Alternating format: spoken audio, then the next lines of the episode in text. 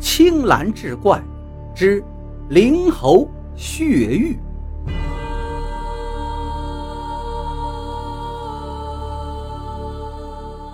书接上回，原来刘老头脖子上佩戴的那块玉石后面刻有一个繁体的“刘”字，字体怪异，许多人都不认识。有一天，左文轩看到这块玉石，认出是个“刘”字，他当即认定这是三国时期刘备的东西，他要刘老头估价卖给他，刘老头一直不答应。说这是祖传之物，绝不卖钱。左文轩没辙，便生了杀心，精心谋划一番，以酿药酒为名，从许晨那儿购买了一条活的金环蛇和二两蛇毒。他计划先下毒药，再用蛇咬制造假象，来个双保险。那天晚上，他偷偷来到刘老头家里，邀他喝酒，可是酒里早被他下了毒药。毒死刘老头后，他又捉住蛇头，让蛇咬刘老头，然后再把蛇放到床上的被褥内，令外人知道是毒蛇从外面进来了。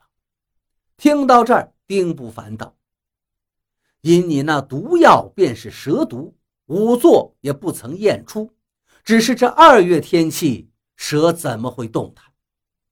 左文轩道：“小人用温水将毒蛇唤醒。”用棉絮把它裹起来。丁不凡从袖子里拿出那只小瓷瓶，道：“这个可是你用来盛装毒药的吗？”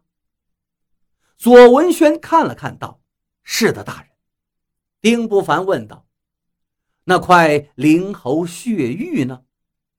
左文轩道：“小人取下刘老头脖子上的那块玉，忽然有人在外敲门。”好像马上就要进来，吓得小人赶紧从后门跑了。那块玉也不知道掉哪儿了。审完了左文轩，再审许晨。高虎不解道：“大人，左文轩都已经交代了，此事还有什么疑点吗？”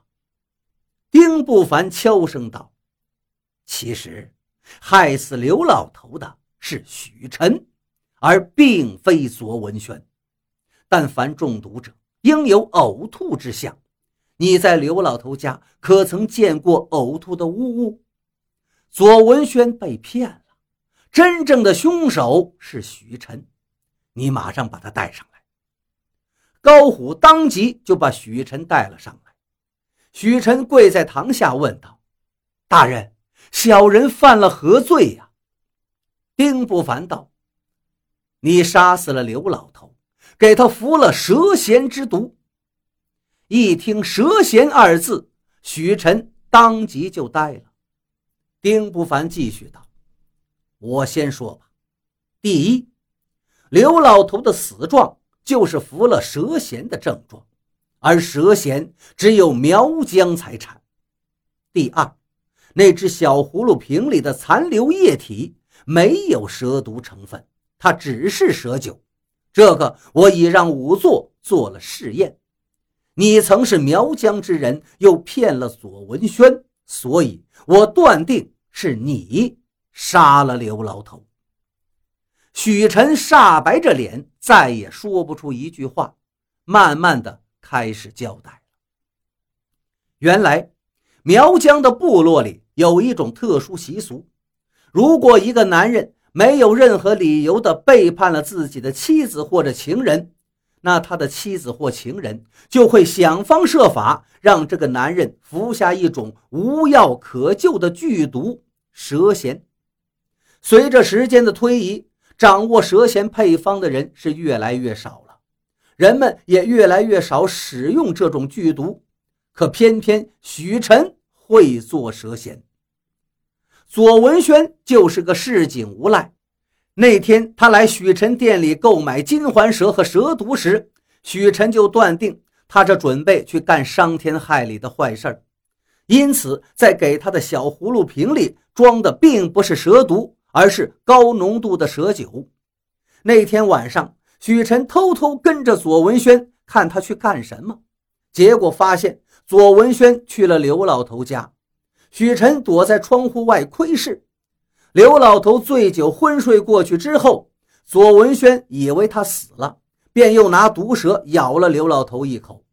待到左文轩去取刘老头脖子上的灵猴血玉时，许晨恍然大悟。就在那一瞬间，他心生恶念，当即边敲房门边做欲推门而入之事，吓得左文轩从后门逃掉了。他则赶紧钻进屋里，拾起了左文轩遗落在地上的灵猴血玉。而恰在这时，这刘老头又醒了过来，一眼看到他，而且叫出了声音：“许老板，你来我屋里作甚？”这一下，徐晨呆了，又惊又怕，慌忙中过去捂住了刘老头的嘴，导致刘老头又昏厥过去。他心思一动，摸出怀里的一颗蛇涎，就塞进了刘老头的嘴里，然后匆匆离去。高虎在一旁，这算是听明白了。哦，原来你是想嫁祸于左文轩呀！丁不凡道：“蛇涎和蛇毒的成分不同，仵作验了之后，也以为是被毒蛇所咬。当下。”丁不凡令高虎押着许晨到他家中搜出了灵猴血玉，随后丁不凡请来玉石行家鉴定，那乃是一块普通的玉石，根本不是三国时的东西，更非刘备之物。许晨和左文轩被收押在监。高虎问道：“大人，您怎么知道刘老头中的是蛇涎之毒啊？”丁不凡闻听，叹了口气道。哎我也曾是苗疆的捕蛇人，见过刘老头这种死状，知道只有苗人才会使用蛇涎。我一同那许晨说苗语，就知道是他干的了。只是我不会治那蛇涎而已。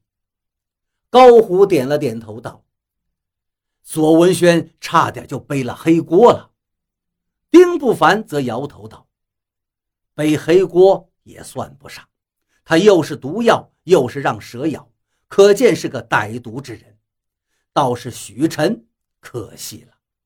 左文轩去买毒药，他还知道卖假药给他，原来也是心怀善念之人，只因一时贪念，最终把自己送进了牢房啊。当晚，高虎急匆匆来报：“大人，许晨在牢里自杀了。”他和刘老头的死状一模一样。丁不凡呆立良久，才叹道：“哎呀，大意了！没有搜他的身，他肯定也是服了蛇涎自杀了。可惜呀，那蛇涎的配方竟没有留存下来。”